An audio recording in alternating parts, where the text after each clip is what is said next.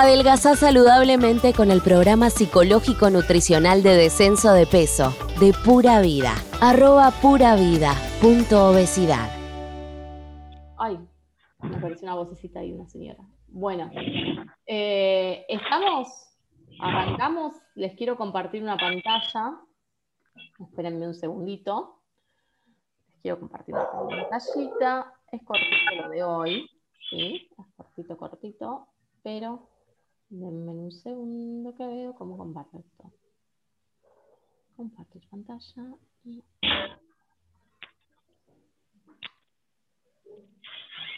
Eh, esperen que pongo para que se vea la diapositiva. ¿Todos ven la diapositiva y me escuchan correctamente? ¿Sí? Si alguna no me escucha, me dice, Lore, no se te escucha nada. Sí, sí. Bien. Bueno, la idea nuestra, nosotros eh, hablamos mucho del cerebro y de la obesidad, ¿sí? Eh, pero hoy yo les quiero hacer como una mirada un poco más amplia de, lo que es cerebro y obesidad. Más amplia y a la vez más detallada. Hay una cuestión acá, chicas. Cuando nosotros hablamos de cerebro, siempre nos imaginamos el cerebro craneal. ¿sí? Bueno, hoy día sabemos que está. Hay cerebro o lo que se llama cerebro intestinos, porque hay células nerviosas en los intestinos, ¿sí? Y también tenemos células nerviosas alrededor del corazón. Más adelante vamos a ver el drama. Pero quiero que sepan que ya esta idea de cerebro en la cabeza y nada más ya no existe en medicina, ¿sí? Ni, ni neurociencia, ya se sabe absolutamente de que no es de esta forma que funciona el cuerpo, que está todo conectado y que las células nerviosas están por varias partes del cuerpo. Entonces, nosotros hoy yo quiero que hablemos del cerebro craneal. ¿Cuál es el cerebro craneal? El que tengo en la cabeza. Ese es el cerebro craneal. Y es muy importante conocer el cerebro craneal. ¿Por qué? Porque es lo que tengo para llevar adelante el plan. Es en lo que me baso para llevar adelante el plan o lo que me juega en contra para llevar adelante el plan. ¿Sí? Entonces es muy importante que yo lo conozca. El cerebro craneal, este hombre, eh, Paul MacLean, lo dividió en tres. Lo dividió en el cerebro reptiliano, el cerebro límbico y el neocórtex o la corteza cerebral. Él dividió el cerebro en tres. Ustedes fíjense que en este dibujito tienen lo que sería el cerebro reptiliano, el cerebro límbico y el neocórtex. Se llama cerebro triuno, ¿por qué? Porque son tres cerebros. El cerebro reptiliano es lo más abajo del cerebro, es como que el cerebro fue evolucionando en capas, taca, taca, ¿sí? Esta es la capa más, más, más, más interna del cerebro reptiliano, la verdecita. ¿Y qué pasa con este, con este cerebro? Es el cerebro más primitivo, es el cerebro de, que tienen los animales. De hecho, se llama reptiliano, o se le puso reptiliano, porque se creía que los animales con el cerebro más básico eran los reptiles. ¿Mm? Tengo hambre, me como. Si es una cría, me la como igual, no importa, hay hambre. ¿Sí? Después tengo el cerebro límbico, que es este que está en rojito. El cerebro límbico ya tiene que ver con las emociones. Y después tengo la corteza. La corteza la tenemos los seres humanos y algunos primates porque ya tiene que ver con hacer algunas asociaciones lógicas, el pensamiento, el razonamiento y demás. Vamos a ver el cerebro reptiliano. El cerebro reptiliano está Homero puesto porque es, si ustedes imaginan, o si alguno ve Los Simpson, la idea de Homero puro cerebro reptiliano. Es un tipo que solo está, o sea que no hay razonamiento, casi no hay emoción más allá de lo de él, ¿sí? Salvo momentos, sí, obviamente, pero digo, es como más lo que predomina en él es el cerebro reptiliano. Y en el cerebro reptiliano es un cerebro que es muy difícil de dominar, es un cerebro muy difícil de dominar porque no media la razón. Yo no puedo pensar con el cerebro reptiliano. Sin embargo, es una parte del cerebro que a ver, se escuchan ruidos de fondo. Sí, a ver, chicas, silenciense, porque acá yo estoy sola. Así que voy a, desactivar un segundito los micrófonos de todos. Así solicitar. Creo que ahí ya está, ¿no? Desactivé los micrófonos de todos. Em, y el mío no, está bien. Eh, es un cerebro que es, tiene mucho que ver con la alimentación, tiene tiene mucho impacto en nuestra enfermedad, sin embargo es un cerebro en el que no podemos confiarnos porque yo no puedo manejarlo, ¿sí? No puedo pensar con mi cerebro reptiliano. Entonces tengo que saber cómo manejarlo de forma indirecta a este cerebro reptiliano. ¿sí? El cerebro reptiliano tenemos el cerebelo, el tallo cerebral y los ganglios basales. Bueno, antes se creía que el cerebro era un cerebro primitivo, esto que les decía, que solamente eran los comportamientos instintivos, ¿sí? las cosas más básicas de la supervivencia, pero ahora, ¿sí? o sea, eran respuestas directas, reflejas, instintivas, sí, es cierto. Pero ahora se sabe que este cerebro también tiene mucho que ver, y sus respuestas tienen mucho que ver con la información que conoce de nosotros. A ver, vamos a bajar esto a nuestro problema. ¿Vieron cuando hablábamos del doctor Ben y la teoría de la percepción del yo y este tipo que decía, en realidad me defino en función de cómo actúo, no actúo por cómo me defino, ¿sí? Y eso lo voy como retroalimentando todo el tiempo. Bueno, ¿es esto hecho neurociencia? O sea, lo que decía este tipo está hecho acá en neurología, ¿sí? Cuando dicen que eso que pensamos del cerebro, del cerebro reptiliano no es tan así. Ese cerebro reptiliano toma decisiones, pero está influenciado o modulado por las otras áreas cerebrales. Entonces, quiero comer, quiero comer. Si yo tengo, ¿vieron el dicho, si hay hambre no hay pan duro? ¿Mm? Si hay hambre no hay pan duro. Bueno, pero cuando yo quiero comer y tengo hambre, no me da lo mismo el pan duro. ¿Sí? ¿Por qué? Porque sí tengo hambre, es real que tengo hambre. Pero no soy solamente cerebro reptiliano que tengo hambre y quiero comer soy cerebro reptiliano que tengo hambre, pero voy a buscar lo que quiero comer que me genere algo en el cerebro límbico o en la corteza, ya lo vamos a ver. ¿Sí? Entonces, un animal, ¿sí? un animal que no tiene los otros cerebros evolucionados, ni siquiera por ahí los tiene desarrollados, tiene hambre y cualquier sustancia comestible la va a comer. No se va a poner a pensar engorda, no engorda, eh, es rico, me lo hacía mi mamá de chiquito, me da antojo de esto, me da antojo de lo otro. No existen los antojos, de hecho, en el reino animal.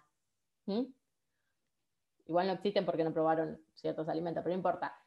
Nosotros sí medíamos esa actitud de tener hambre, la medíamos con todo lo otro de nuestros otros sistemas cerebrales. Entonces, no puedo manejar el tener hambre o no tener hambre. No lo puedo manejar. Pero si yo puedo manejar las otras informaciones con las que también se, interviene el, cerebro, el cerebro reptiliano, puedo tomar decisiones más inteligentes a la hora de comer. Es responsable de la información que penetra a nivel inconsciente o no consciente. A ver, chicas, eh, esto de la, cuando volvía del colegio y mi mamá me daba la leche con las galletitas, ¿no? O cuando estoy triste y yo me como el helado, cuando me peleo con mi novio.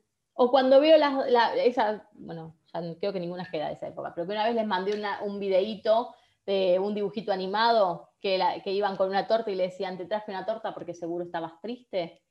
¿Sí? Toda, toda esa información que no nos dijeron en el dibujito, cuando estés triste, comete una torta. Nadie nos dijo eso, pero sí nos penetró esa información, ¿sí? Y esa información está guardada ahí. Está guardada ahí, ¿en dónde? En los ganglios basales. En los ganglios basales.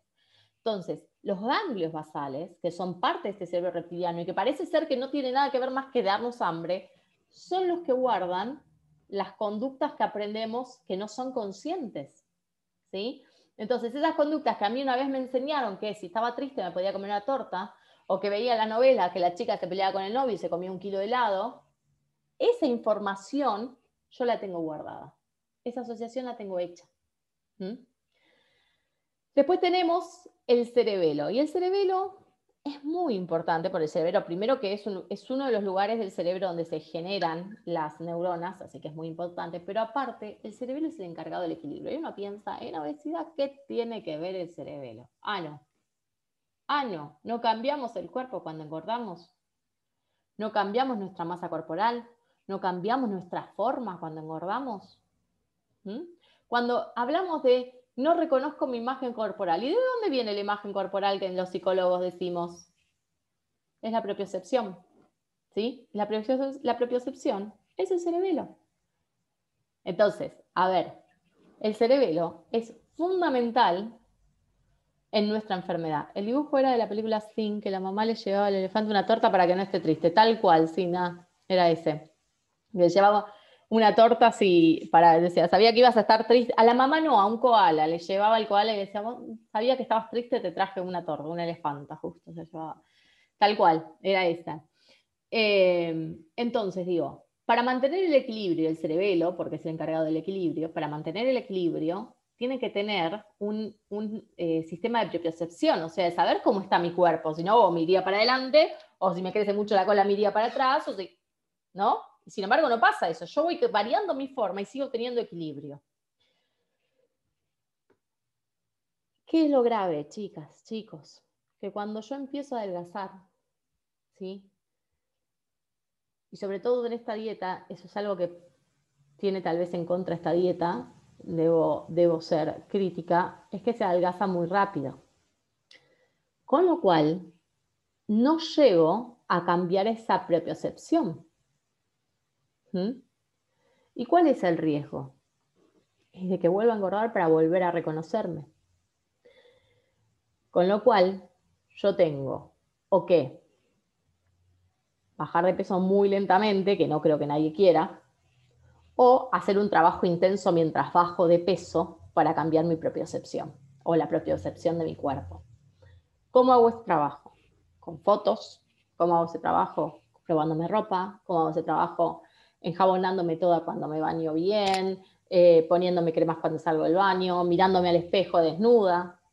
Así hago ese trabajo tomando registro, tanto a nivel eh, kinestésico, a nivel em, visual, eh, a, nivel emocional, de cómo va variando mi cuerpo. Ah, pero todavía no llegué a mi peso, no importa. No importa, porque tu cuerpo va variando. Y que vos esperes a llegar a tu peso para cambiar tu imagen corporal, para cambiar tu propia percepción, no alcanza. Porque la imagen corporal cambia mucho más lento que el cuerpo. Entonces yo no puedo esperar a que ¿sí? Yo no puedo esperar a que llegue el examen para ponerme a estudiar. Tengo que estudiar antes, porque cuando llega el examen ya no tengo el tiempo. ¿Mm? Esto es lo mismo. Yo no puedo esperar a llegar a mi peso para, ahora voy a cambiar. No. Así como mi cuerpo va cambiando, mi cerebelo también tiene que ir registrando ese cambio. ¿sí? Entonces yo tengo que hacer todo ese trabajo. Me tengo que sacar fotos para mí, no las tengo que mostrar a nadie, no es necesario, pero me saco fotos para mí. ¿sí? Me saco fotos, la comparo con otra fotos, veo cómo va cambiando, me pruebo ropa, veo cómo van cambiando mis talles. Estén atentas. Em, esto, sus respuestas son directas, son reflejas, son instintivas. Sí, sí, pero son en conexión con la modulación de otras áreas. ¿Sí? Son en conexión con la modulación de otras áreas. Entonces, no es como pensábamos antes que el eh, reptiliano era simplemente una cosa. En el reptiliano teníamos entonces cerebelo, que hablamos ya, que es la propiocepción. Por favor, por favor, estén atentas, cuídense, mírense, obsérvense, cambien esa propiocepción.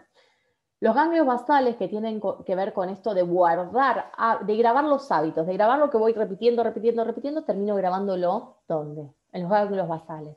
¿sí? Entonces necesito los ganglios basales tienen que ver con la automatización. ¿Se acuerdan cuando hablamos de automatización? Tiene que ver con eso, con automatizar algo. ¿Automatizar qué? Esta forma de comer. Automatizarla. ¿sí? Así como automaticé, no sé, el, trayecto al trabajo de tantos años que lo hice, por ejemplo.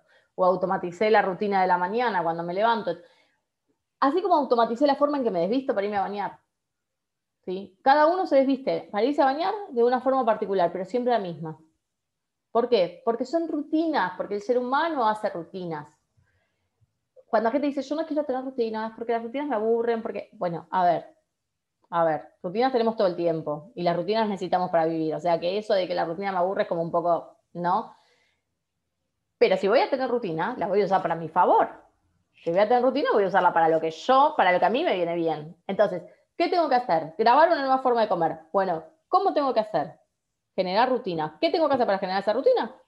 Comer siempre de la misma forma. ¿Sí? Para después ¿qué? que se vuelva automático esa conducta. El que sabe manejar, sabe manejar porque guardó esa conducta, la pudo guardar en los ganglios basales. El que sabe hoy manejar, el que sabe manejar y maneja, no, no el que sabe manejar y nunca manejó. ¿Mm?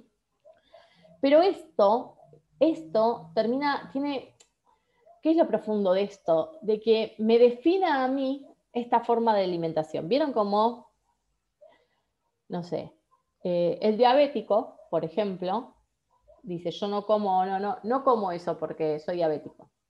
¿Mm? Bueno, nosotros sabemos que para nuestra enfermedad nosotros nos tenemos que privar de harina y azúcar para desinflamarnos. Pero todavía no está eh, automatizado. Entonces yo no digo yo no como harinas. ¿Mm? Como si digo yo no fumo. Yo no fumo. Yo siempre doy ese ejemplo porque yo no fumo. Para mí no es un problema decir yo no fumo.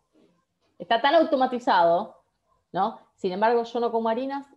Mm, ¿No? Todavía no está generado esto este automatismo en el cerebro. Por eso tenemos que generarlo. ¿sí? Ahora, tenemos entonces el eh, cerebelo y ganglios de la base y el tronco encefálico. El tronco encefálico es el que eh, se conecta con una parte del cerebro que tiene que ver con la saciedad. Pero para avisarle al cerebro, che, deja de comer, ya está, tiene que ingresar la leptina acá, una, hormona que se llama leptina. ¿sí?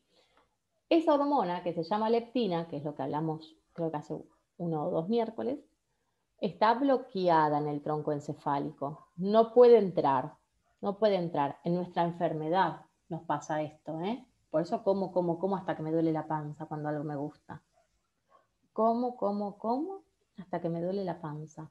Hasta que me tengo que desabrochar el pantalón para respirar. ¿Por qué?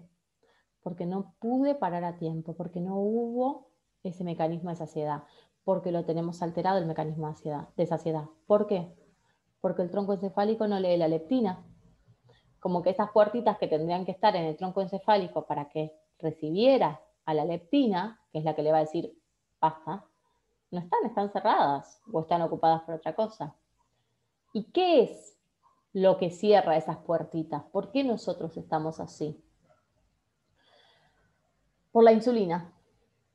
La insulina cierra esas puertitas. ¿Qué tengo que hacer? No comas harina de azúcar. Come alimentos de bajo índice glucémico. Este plan tiende a ser un plan de alimentos de bajo índice glucémico. Sí.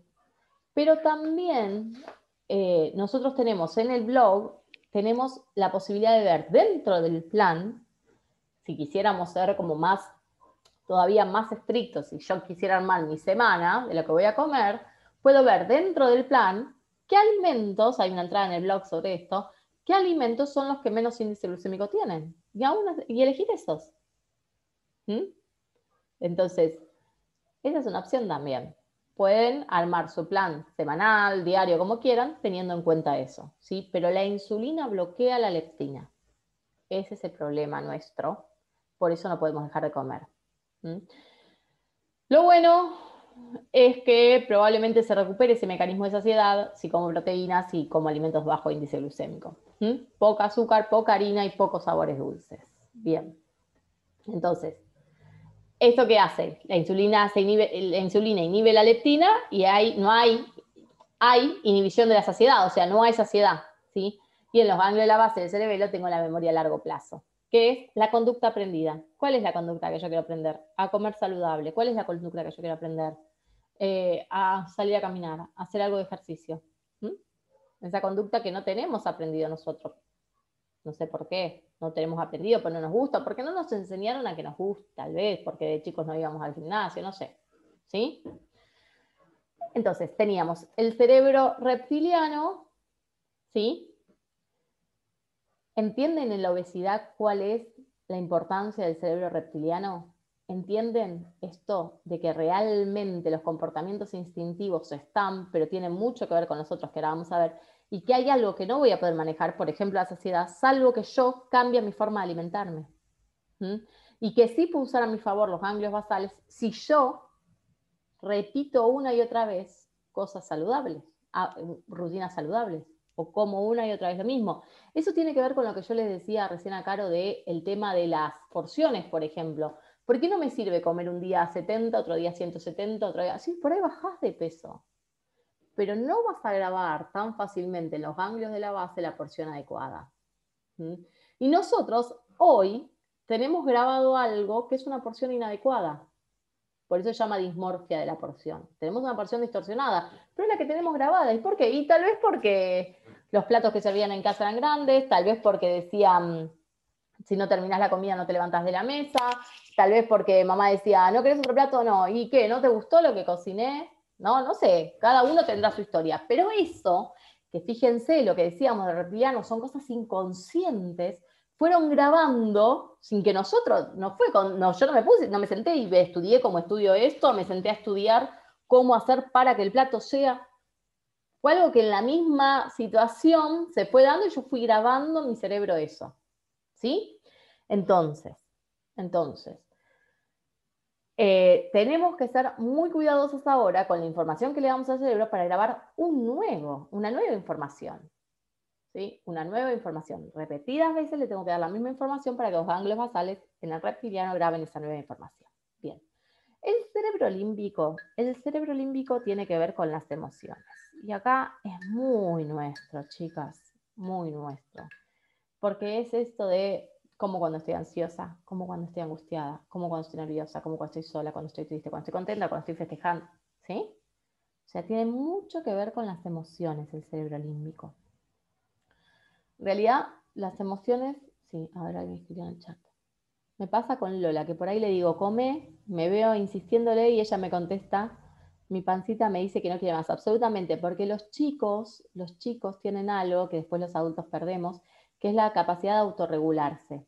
Uno ve los chicos cuando son chiquitos, salvo algunos, ¿no? Pero en general, salvo que tengan, mm, bueno, por otras cosas, pero en general los chicos tienen la capacidad de autorregularse la ingesta porque, porque ellos tienen como un, que lo deberíamos tener todos, pero nosotros lo perdimos, pero tienen como esta posibilidad de, si gastaron mucha energía, comer más y si no gastaron, no tener hambre, ¿no? Y uno le parece que no, en todas las comidas tenés que comer un buen plato de comida porque es lo que corresponde.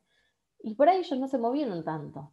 Entonces, no. Está bueno eso, porque aparte habla de un registro de la saciedad y un registro del cuerpo. Es genial que los chicos puedan tener esa, esa excepción.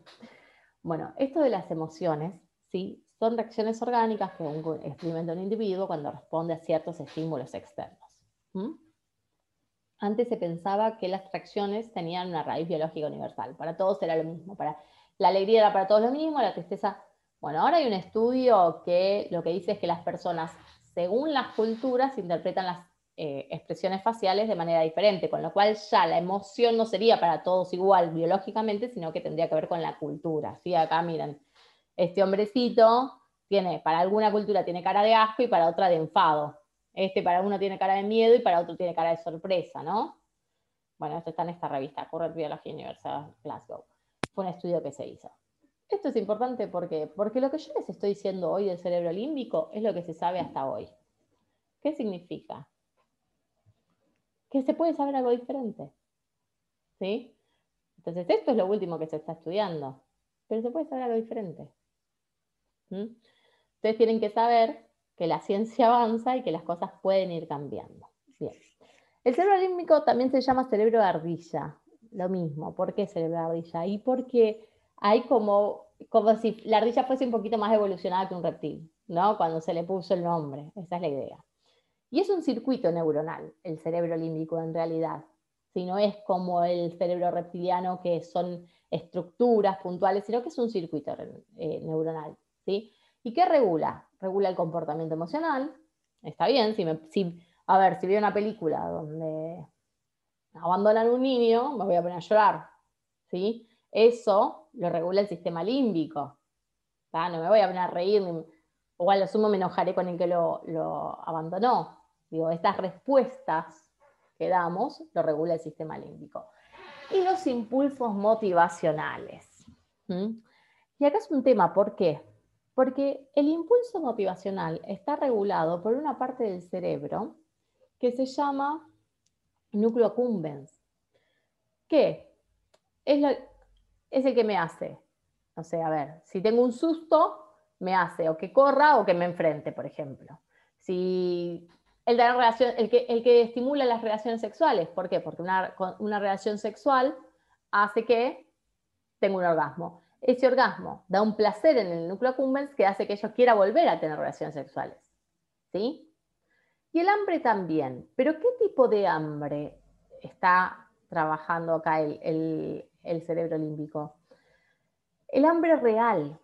Tengo hambre real, ¿sí? No el hambre que tenemos nosotros de, ay, tengo un hambre de tal cosa. No, no. Hambre real. El cerebro límbico trata de bajar la eh, sensación de, disgusto que genera en el cuerpo el tener hambre. ¿Sí? Entonces, ustedes piensen que el cerebro límbico en realidad lo que hace es asegurar la supervivencia de la especie. Miedo, o sea, o peleo, o agredo, o me salvo, corro. ¿Sí? Esa es ante un peligro que hace, que hace la persona de la especie. Hambre, me tengo que alimentar para seguir viviendo. Conducta sexual, tengo que reproducirme para que la especie se perpetúe. ¿sí? O sea que el sistema límbico lo que, lo que asegura para nosotros es la, que, continúe la especie. Eso es lo que asegura el sistema límbico. Ahora, el problema es que nosotros no nos quedamos en eso. Nosotros empezamos a comer mal y mal y mal y bombardeamos a nuestro cerebro con todas las harinas y los azúcares y todo, entonces dejamos de comer por hambre y empezamos a comer por placer o el placer de comer. ¿sí? Esto es lo que yo les decía, si estoy triste, me doy un gustito. Ay, hoy tuve un día fatal, la verdad que me merezco cenar tal cosa. ¿No? Está, bueno, pero hoy es fin de semana, voy a comer tal cosa. Sí, estas cuestiones, estas cuestiones que empezamos a generar con la comida, en realidad, ya son como una distorsión de nuestro sistema límbico. ¿sí? Este es el cerebro adicto que ahora vamos a ver. El otro circuito muy importante que está en el sistema límbico es el del estrés. Es el del estrés. Así que tenemos que tener mucho cuidado con el estrés también. Tenemos que tener mucho cuidado con el estrés también. El sistema límbico tiene varias formaciones en el lóbulo límbico está lo que nosotros conocemos como corteza cingulada. Es esto en amarillito. Miren, para los nuevos, eh, los antiguos ya conocen la corteza cingulada, pero la corteza cingulada es lo que nosotros le decimos la fuerza de voluntad. La fuerza de voluntad, que, ay, no tengo fuerza de voluntad, quiero ser rica, pero no tengo fuerza de voluntad. Está ahí, está en la corteza cingulada. ¿Sí? Puntualmente en la corteza cingulada anterior, que es la que está más cerquita del prefrontal, que es el que me hace tomar decisiones inteligentes. Y esto se cansa. Entonces, una cosa es Lorena a las 9 de la mañana, con esto súper descansado y re bien y con todo el día por delante, todavía no tuve ningún problema, y Lorena a las 7 de la tarde, agotada de las clases virtuales de mi hijo, de mi trabajo, de mi marido, de mi mamá, de los perros que entran, del tipo del agua que toca timbre y no sé, ¿no? O sea, se pasan tantas cosas, tantas cosas en el día, que no tienen que ser problemas, son las propias cosas del día que uno tiene que hacer, que terminan agotándome. ¿Y qué me agota? Esta partecita, porque tengo que tomar decisiones constantemente. Esta parte está en el sistema límbico. Entonces, ¿con qué fuerza yo voy a tomar a la noche la decisión de comer algo saludable? Si tuve todo el día gastándola la fuerza de voluntad. ¿Con qué fuerza voy a tomarla? No, va a ser muy difícil. Va a ser muy difícil. Entonces yo tengo que intentar tomar decisiones cuando estoy con, sobre la comida, ¿no? Cuando estoy con esto cargado, cuando estoy bien. ¿Ok? La otra parte importante es el hipocampo que tiene que ver con la memoria. ¿Pero qué memoria? La memoria que se relaciona con cuestiones emocionales, la memoria más asociativa, la memoria que es eh, esto que les decía, cuando volvía del colegio mi mamá, o cuando con mi abuelo íbamos a comer, a tomar el cafecito a la estación Lanús y mi abuelo me llevaba a un lugar que era amigo de los dueños. esta cuestión emocional que uno empieza a vincular con la comida. Miren, en el sistema límbico podemos usarlo como la parte de la inteligencia emocional. ¿Y qué sería la inteligencia emocional? Sería frenar estas conductas automáticas, estos pensamientos automáticos. Porque como les dije al principio, los tres sistemas están conectados. Los tres sistemas están conectados. no son un sistema, otro, otro y nada que ver.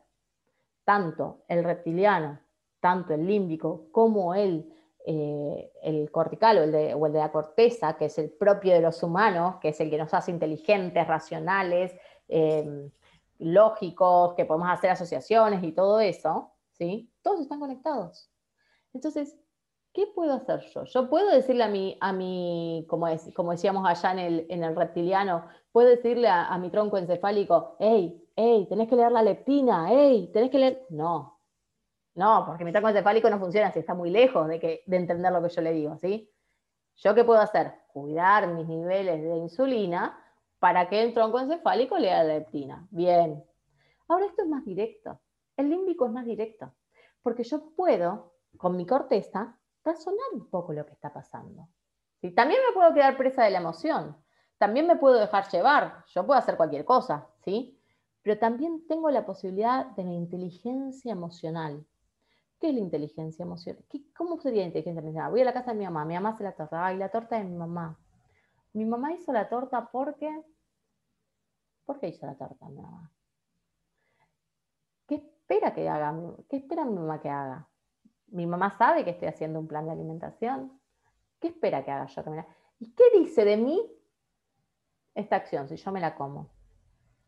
¿Qué le dice a mi mamá de mí esta acción? ¿Qué me dice a mí de mi mamá que me prepare una torta cuando sabe que estoy haciendo un plan de alimentación? Y no es para enojarse con nadie, porque siempre, le digo, siempre les digo que cada uno hacemos lo que podemos.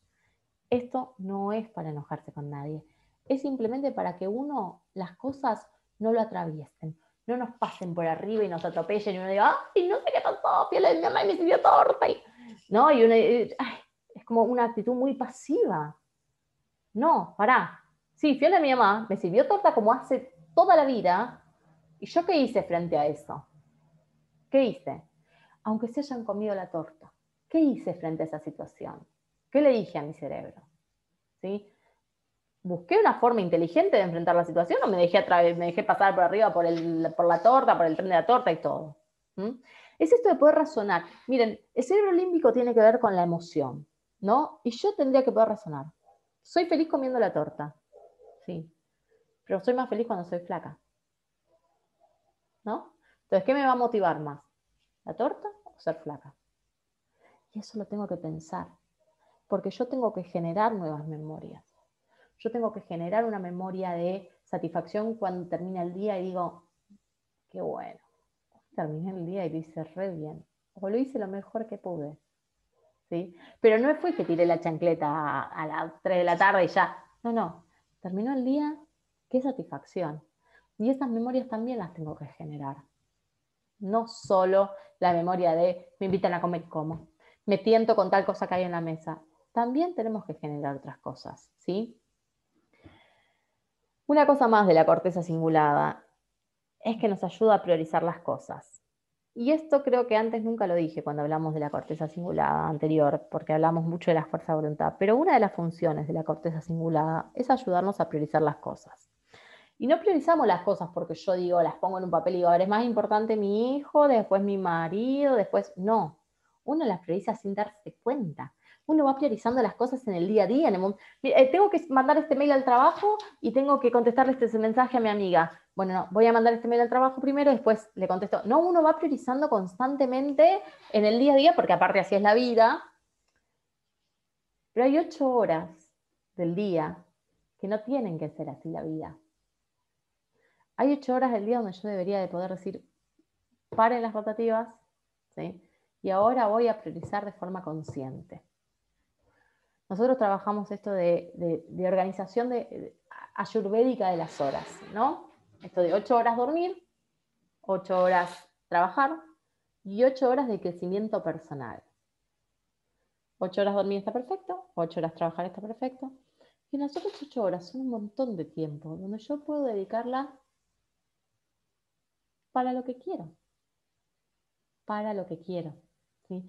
Ahora, ¿Las estoy dedicando para lo que quiero? ¿Las estoy dedicando para lo que necesito? Esas ocho horas. ¿Estoy jerarquizando realmente con mi corteza cingulada? ¿Cómo voy a utilizar esas ocho horas? ¿O siempre estoy cumpliendo con todo el resto, Entonces no hago tiempo ni a hacer una caminatita para mí, ni a hacer una meditación, ni a mm, prepararme mi comida y dejármela frisada, ni no hago tiempo nada, porque corrí con este, corrí con el otro, le llegué a este, le llegué al otro, que tuve, no, así tipo pulpo, como hacemos nosotros, y no llegué a hacer lo que mis ocho horas. Entonces cuando ustedes dicen, no tengo tiempo de, no es no tengo tiempo, chicos, es, no es una prioridad. No es una prioridad para mí. No es una prioridad para mí organizar mi comida, no es una prioridad para mí salir a caminar, no es una prioridad para mí meditar, no es una prioridad para mí estar delgado. Bueno, está bien. Si no es una prioridad, está bien. El problema viene cuando tengo todas las ganas de estar delgado y tengo toda la ilusión con estar delgado y tengo toda la fuerza puesta ahí, pero, ah, no, pero no hago nada de lo que tengo que hacer para estar delgado. Ahí, ahí viene el problema. Ahí viene como, es como un loco, es como decir, pero ¿cómo? Si quiere una cosa, hago totalmente lo contrario. ¿Sí? Entonces, esas ocho horas que tienen para ustedes, priorícenlas. Priorícenlas quiere decir, elijan qué van a dedicarle, cuánto tiempo le van a dedicar a cada cosa. No digo no le dediquen a su familia, yo también tengo un hijo y tengo un marido. Y a mi marido no, pero a mi hijo le dedico mucho tiempo también. ¿Sí? Yo en ningún momento digo, sepárense, se ah, no, querés ser placa, tenés que estar sin tu familia. No, absolutamente que no. Pero la realidad es que si vos querés estar flaca y estar bien, también necesitas tiempo para vos. Cuando todo está dado para los demás, no alcanza. No alcanza. Entonces, bueno, volvamos. Eh, usemos la corteza cingulada también para poder organizar eh, eh, el orden de prioridades por lo menos en esas ocho horas, que lo hacemos todo el tiempo mientras estamos trabajando, ¿no? Uno se da cuenta que tiene que hacer antes, que tiene que hacer después, ya conociendo su trabajo. Bien. Este cerebro, ¿sí? Eh, límbico, dijimos, el cerebro eh, reptiliano guarda en los ganglios basales mucha información, las rutinas, los hábitos, lo que es siempre igual. Y el cerebro límbico tiene la memoria en el hipocampo, la memoria asociativa, lo que asocio con esas cuestiones lindas o feas, o feas, ¿sí? Yo les voy a mostrar una cosa. Miren esta chica comiendo una hamburguesa de McDonald's. ¿Esta chica es obesa? No. Es una chica flaca. No hay persona obesa en la publicidad de McDonald's. Sin embargo, sabemos que es una bomba de grasa e hidratos de carbono su comida. No hay persona obesa. ¿Por qué no hay persona obesa? Porque si hubiese persona obesa, mucha gente no comería en McDonald's. ¿Mm?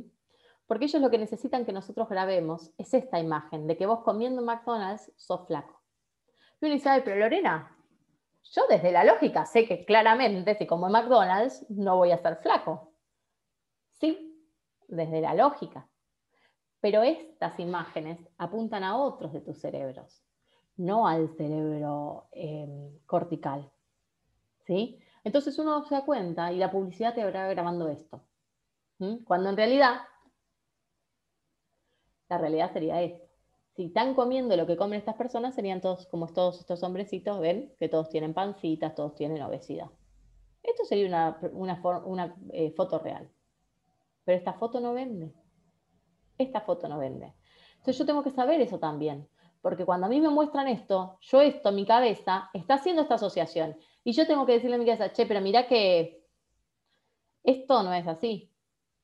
¿Sí? Tengo que decirle eso a mi cabeza.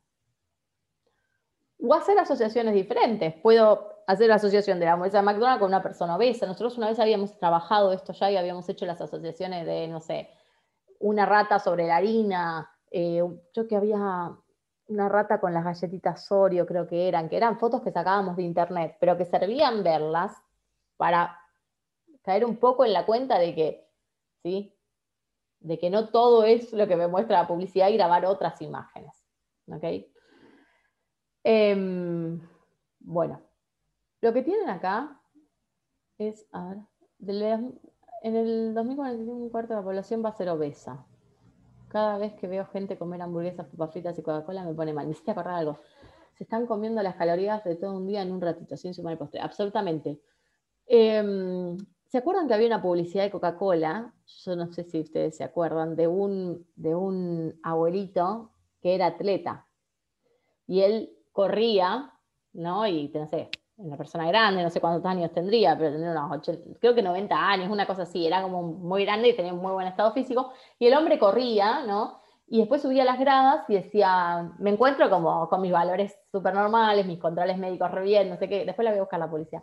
Re bien, y toda mi vida, desde chiquito, tomé Coca-Cola.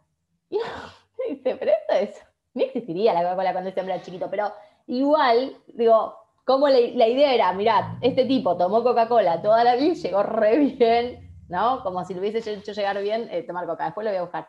Digo, esa es la información que a nosotros nos van metiendo.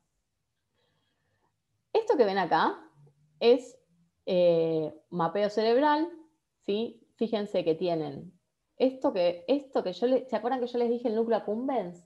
Que es la fuente de eh, motivación, esto, quiero más, quiero más, ¿no? Quiero más de esto. Bien. Los que tienen rojito son los receptores de dopamina. Un cerebro normal tiene receptores de dopamina. Un cerebro adicto a la heroína, al alcohol, a la metanfetamina, a la cocaína, fíjense que pierde los receptores de dopamina. Se dice, los receptores de dopamina se adelgazan. ¿sí? Fíjense acá, este, un alcohólico. Miren los poquitos receptores de dopamina. Miren un cerebro normal. Bueno, con la cocaína ni que hablar. Y miren un obeso. Miren el cerebro de un obeso. ¿Ven la disminución de los receptores de, dopamina que hay? Ahora, ¿quedan dudas de que acá hay una adicción a la comida? quedan dudas de que la obesidad es una adicción a comida. ¿Y qué, es, qué nos lleva esto a los atracones? ¿Y qué lleva esto a los adictos? A, que se pasen con una sobredosis. ¿Mm? Nosotros no nos morimos de atracón, nos morimos por otra cosa, nuestra enfermedad nos lleva a la muerte por otras razones. Pero, por ejemplo, el adicto, no la persona que se mata tomando pastillas, no el que se suicida con pastillas, eso no, sino el adicto que se muere de sobredosis, no es un suicidio, es un accidente. ¿Por qué? porque como se adelgazaron tanto los receptores de dopamina, necesita cada vez más y más y más, y llega un momento donde se da vuelta. Pero no es que decidió, eh, todo lo contrario, muere buscando el placer. ¿Sí? No es que decidió quitarse la vida, muere buscando el placer que no consigue estando eh, limpio. ¿Por qué? Porque tiene muy adelgazados los receptores de dopamina. Ay, a nosotros nos pasa exactamente lo mismo. Nos pasa exactamente lo mismo.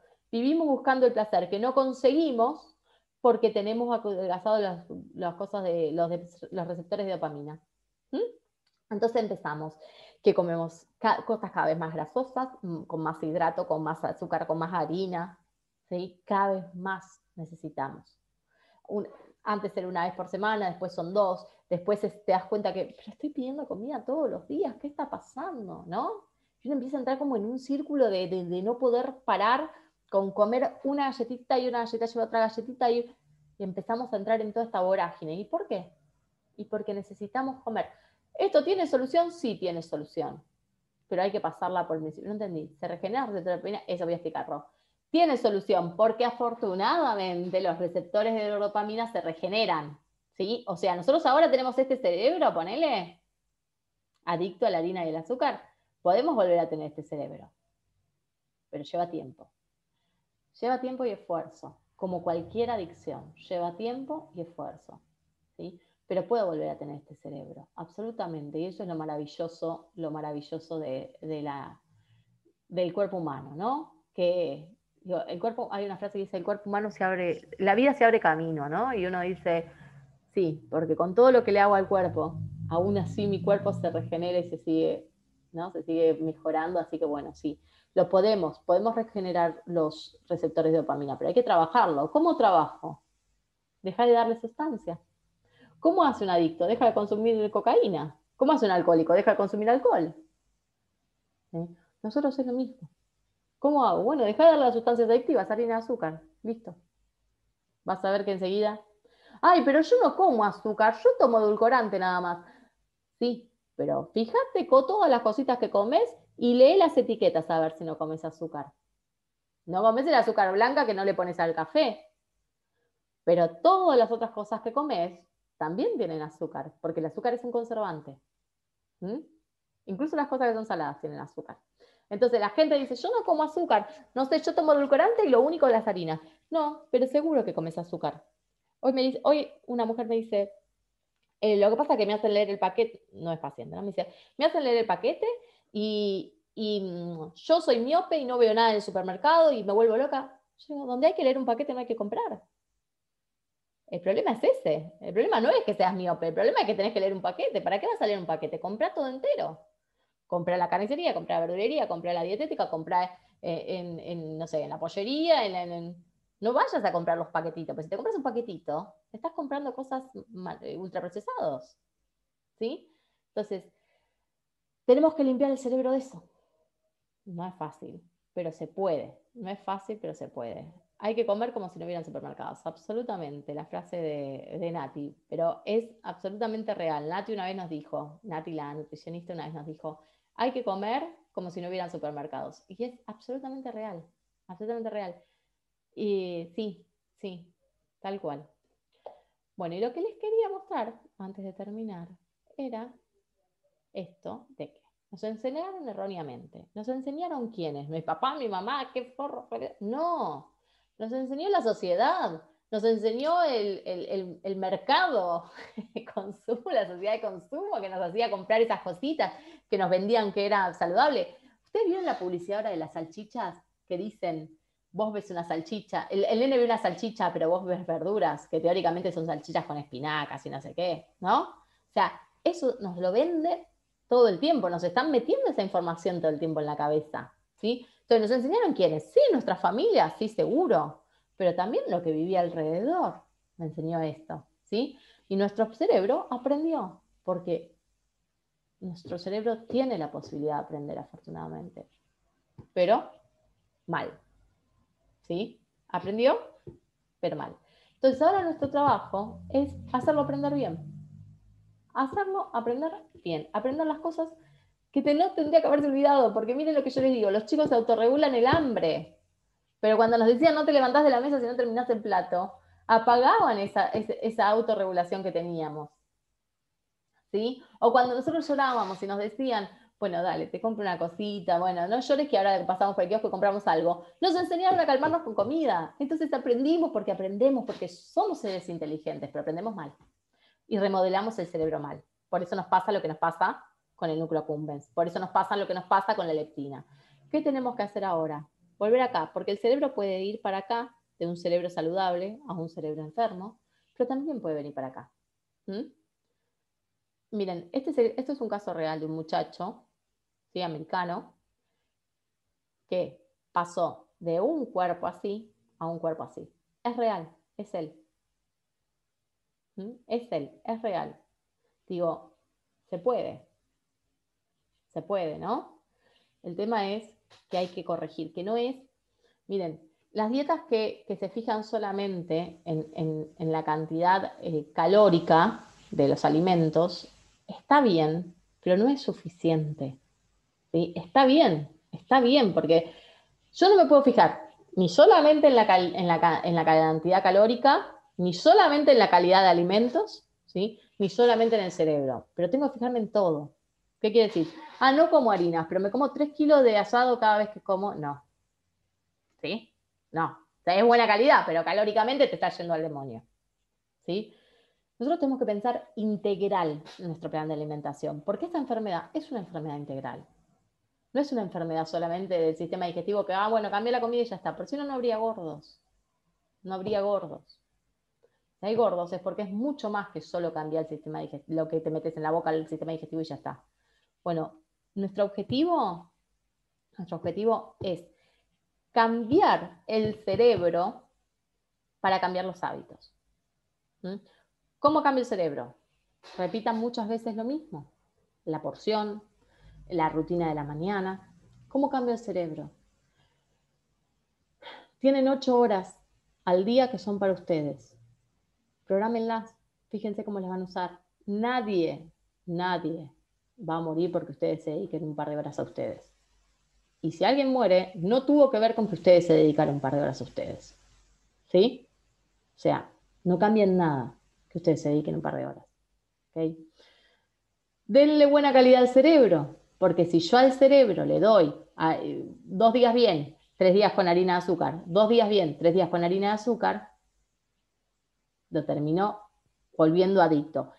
Y si no, por lo menos no lo recupero. Tal cual, es amor propio, es amor propio. Em, en psicología está el tema del, movimiento libidinal, ¿no? Esto de, a dónde pongo la energía libidinal, ¿no? A veces uno le pone una pareja y está como muy apegado a la pareja, muy, muy, como muy em, atento a lo que la pareja hace, a los hijos, entonces esta gente que vive a través de los hijos y que todo, no, no, no, en el trabajo y es esta gente workaholic que está todo el tiempo trabajando. Bueno, tenemos como diferentes eh, lugares donde posar el amor propio, el, perdón, el amor propio, diferentes lugares donde posar la libido. Yo creo profundamente que este es el momento de hacer esto. ¿sí? Y de posar la libido acá, en una misma, no en mí, en una misma, cada una en una de ustedes, ¿sí?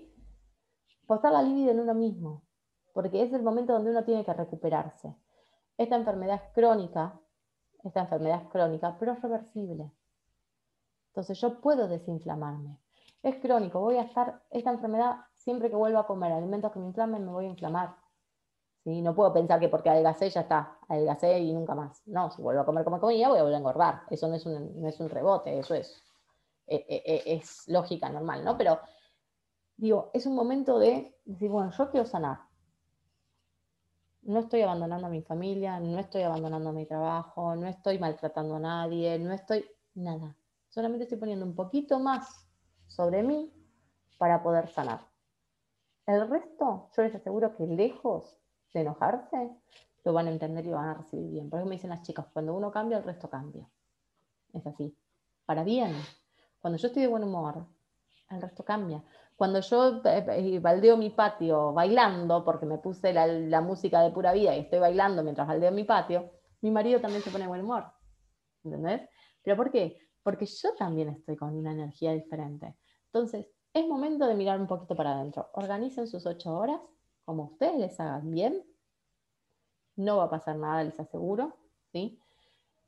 Y realmente eso hace que pueda generar hábitos saludables. Si no, voy a estar siempre en, hago una dieta restrictiva, bajo de peso, vuelvo a engordar. Hago una dieta bajo de peso, vuelvo a engordar, que es la historia de nuestra vida. ¿sí? Y la única forma de cambiar esta historia de nuestra vida es cambiando la cabeza, chicas. Porque la dieta ya probamos mil veces de cambiarla. ¿sí? Chao, Lu. La dieta ya probamos mil veces de cambiarla. Entonces, ahora ya es hora de cambiar otra cosa. Bueno, cambiemos la cabeza. ¿Sí? Chiquis, ¿alguna duda? ¿Algo que quieran comentar, que me quieran decir? ¿Algo que quieran sumar? Mm. Este café ya está frío. No paré de hablar en una hora casi. Tengo la garganta ya. No me quieren decir nada, no me quieren preguntar nada. Bueno, se entendió todo. Voy a dejar de grabar entonces. Ah, acá dejo